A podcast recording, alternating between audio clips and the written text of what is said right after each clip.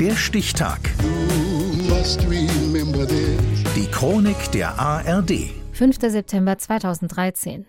Heute, vor zehn Jahren, befreite die Polizei 40 Kinder aus der christlichen Sekte Zwölf Stämme. Jochen Grabler. Das Gut Kloster Zimmern im bayerischen Donauries, früh am Morgen. Gewöhnliche Tage in der Idylle beginnen so.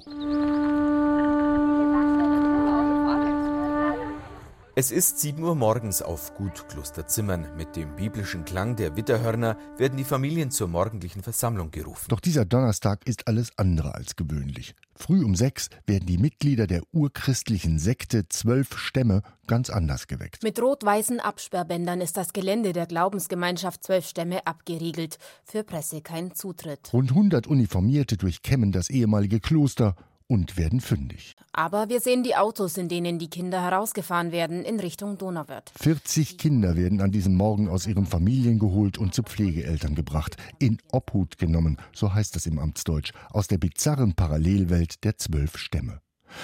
In den 70er Jahren entstehen in den USA die ersten Gemeinschaften der Sekte. Auf den ersten Blick Hippie-Kommunen. Bärte, lange Haare, Pluderhosen, weite Gewänder, kein Privateigentum. Tatsächlich sind die zwölf Stämme aber eine weitgehend von der Welt abgeschottete fundamentalistische christliche Sekte, die sich allein am Buchstaben der Bibel orientiert. In den 90ern der erste Ableger in Deutschland in der Nähe von Bremen, dann Baden-Württemberg, Bayern und Sachsen-Anhalt und überall derselbe Konflikt. Die Sekte will den unchristlichen Staat aus der Erziehung ihrer Kinder raushalten. Sexualkunde oder Evolutionstheorie sind Teufelswerk. Eine Mutter sagt das ganz offen. Die ganzen Ziele von unserer Erziehung, die sind total anders die in den Schulen sind, die werden ja erzogen, um ihr eigenes Leben zu leben, um Karriere zu machen. Das sind überhaupt gar keine Punkte hier. In Deutschland aber gilt die Schulpflicht. Es folgen also Bescheide, Widersprüche, Gerichtsverfahren, Bußgelder. Irgendwann die Erlaubnis zur Gründung einer eigenen Schule. Damit sind die deutschen Ämter bald 20 Jahre beschäftigt. Weniger beschäftigt sind sie mit dem eigentlichen Horror, den die Kinder hinter verschlossenen Türen erleben. Es gibt nämlich Schläge.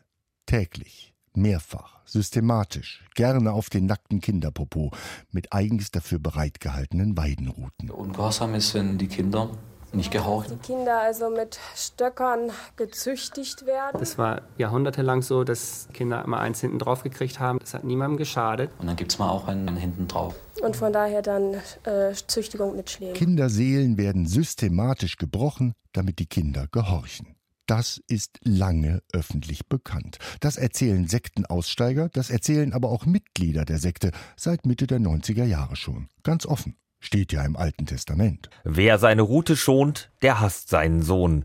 Wer ihn aber lieb hat, der züchtigt ihn bald. Nur die Behörden zucken lange nur mit den Schultern. Erst seit dem Jahr 2000 haben die Kinder ein Recht auf gewaltfreie Erziehung. Da hat sich die Rechtslage geändert. Und danach heißt es, die Taten seien so schwer zuzuordnen bis sich ein Reporter von RTL bei der Sekte einschleust und die Züchtigungen filmt.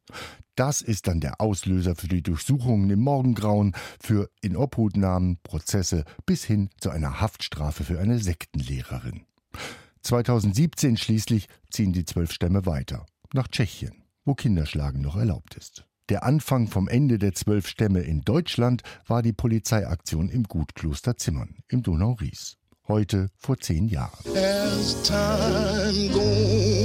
Der Stichtag. Die Chronik von ARD und Deutschlandfunk Kultur. Produziert von Radio Bremen.